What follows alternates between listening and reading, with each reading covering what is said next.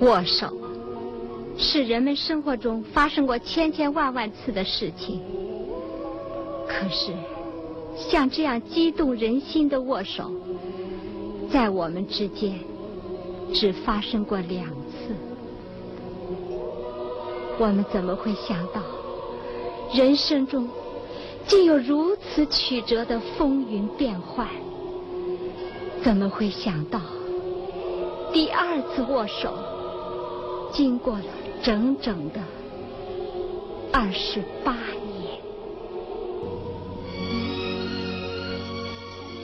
欢迎收听《读小说听电影之第二次握手》第十集，作者张扬，电影同期取自一九八零年由董克纳导演的同名电影。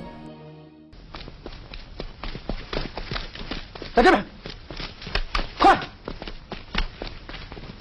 站住！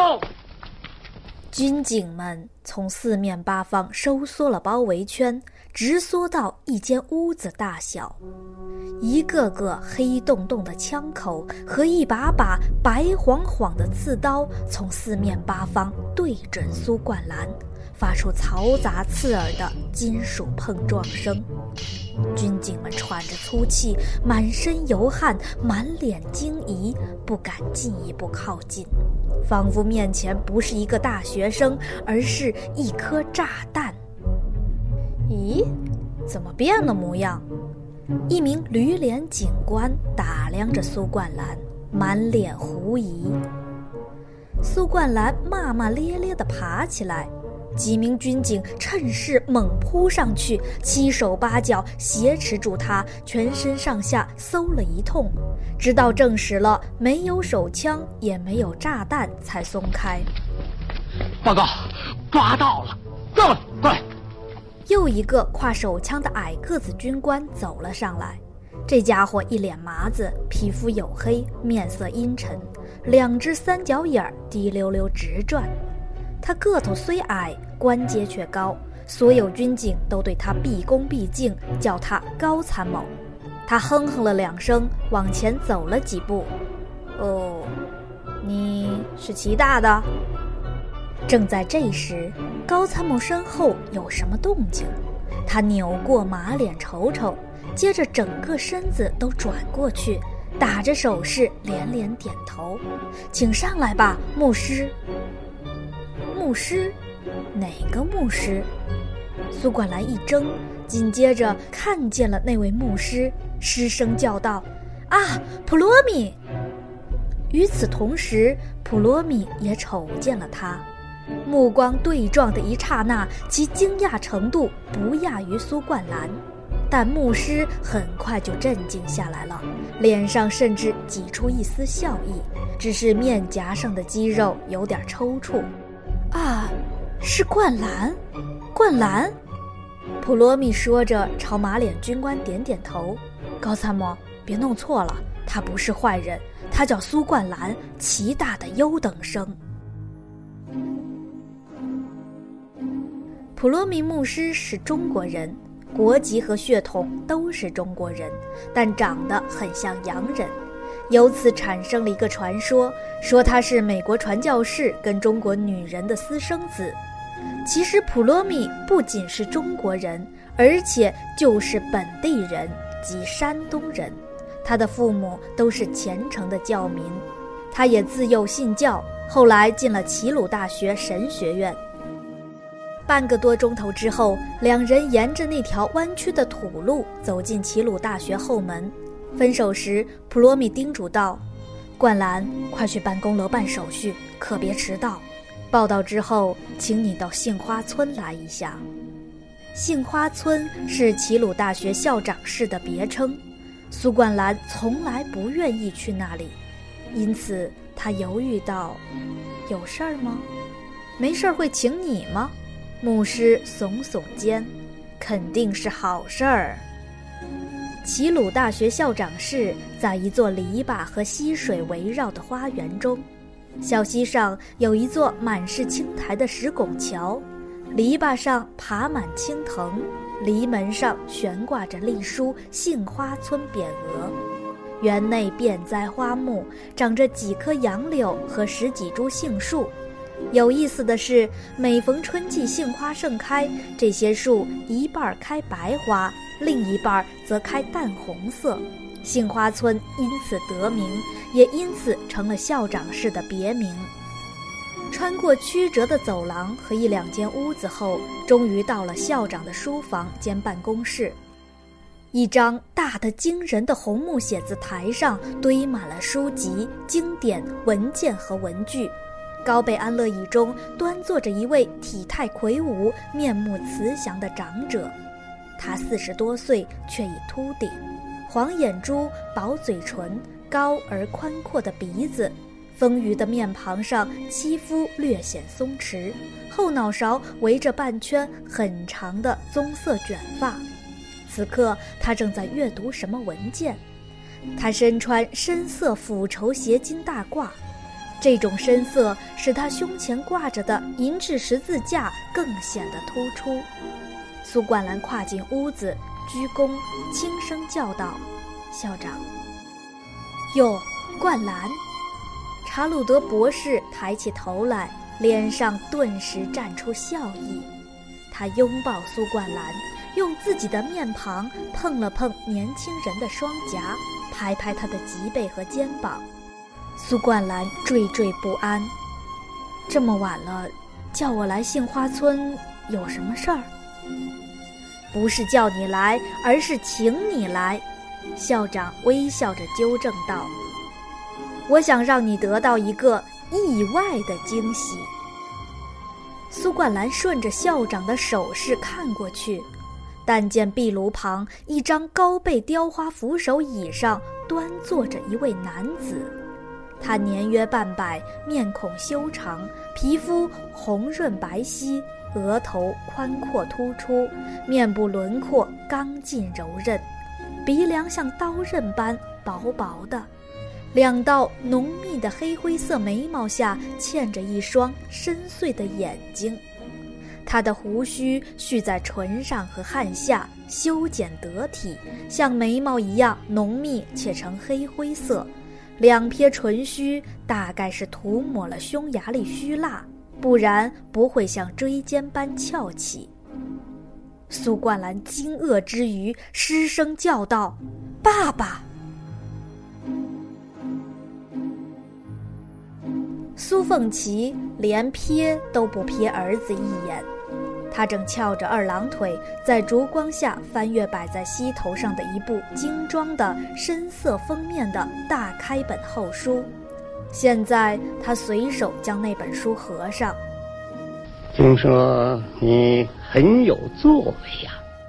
苏凤琪吸着雪茄烟，瞥瞥儿子，不慌不忙。他与苏冠兰虽是父子，却很少见面。见面也总是话不投机，现在又是如此。看来你不想当一个科学家，而要当一个扭转乾坤的政治家了。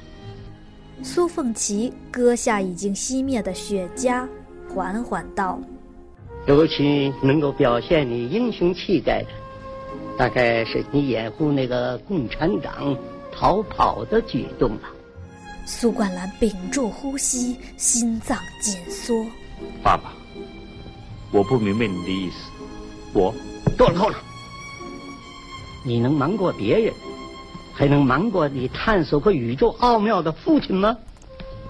苏凤琪又拿起那大半截雪茄，一面找火柴，一面说：“既然上帝安排我们之间是父子关系，我就有权对你的命运负责。”苏凤琪说着，擦燃火柴，重新点着雪茄，深深吸了一口。为了不使你走上歧途，我要尽早的给你完婚。什么？要我结婚？苏冠兰一惊，希望是自己听错了。对，而且在最近，我在齐鲁大学停留期间，跟谁结婚？当然是跟玉涵。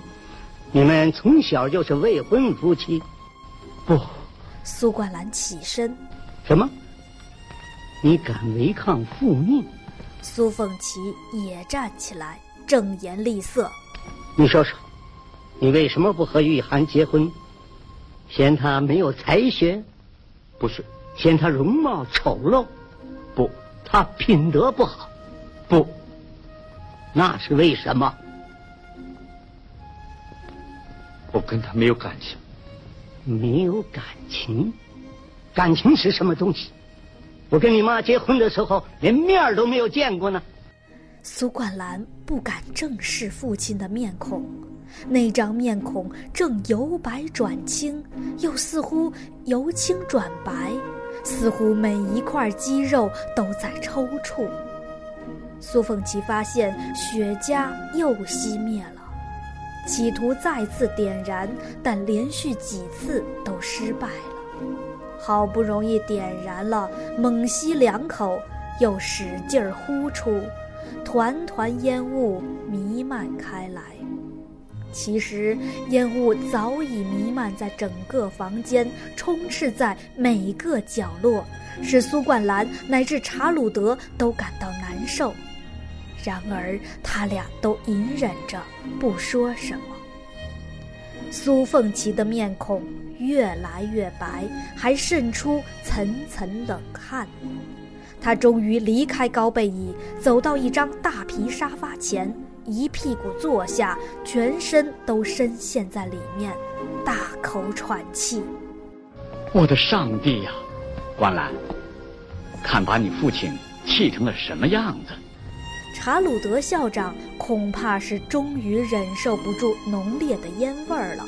起身，将深紫色的帘帷拉开一道缝隙，外面一股新鲜空气趁虚而入，使人顿感舒适。查鲁德又走到苏凤琪面前，一面轻轻为她捶背，一面看着苏冠兰，口气中含着责备：“你到底说说看，你不同玉涵小姐结婚的原因在哪儿呢？”我不爱她。苏冠兰还是那句话，查鲁德注视着苏冠兰。嗯，那么，你爱谁呢？苏冠兰激动起来，想大声叫喊：“我不爱谁，我没有爱谁，我还年轻，没有经历过爱情，但是我有爱的权利，我期盼爱情。”但是。这些话尚未出口，便已戛然而止。他从前能这样说，今天仍能这样说吗？事实是他已经开始了初恋，那种只在小说、诗歌中感知过的感情，那种深情、激情、爱情。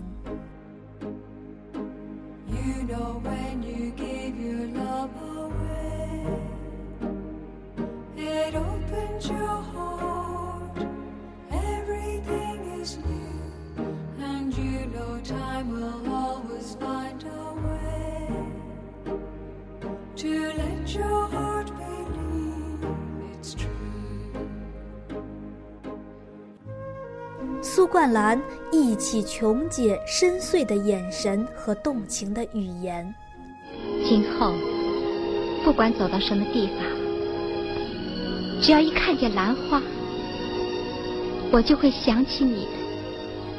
他对琼姐说过，他的心留在了南京。琼姐，你就是我最亲的人。说！苏凤琪一声喝断，使苏冠兰惊醒过来。回查鲁德校长的话，你究竟爱谁？年轻人重新看见父亲那张因盛怒而白中透青的脸，他避开父亲的目光，倔强地沉默着，摇摇头。苏凤琪一拍沙发扶手，霍地站了起来。呃，我的老同学，别急。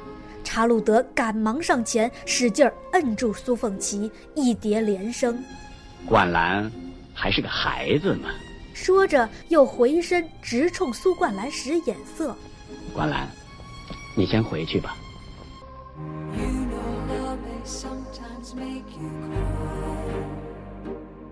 So let the tears go.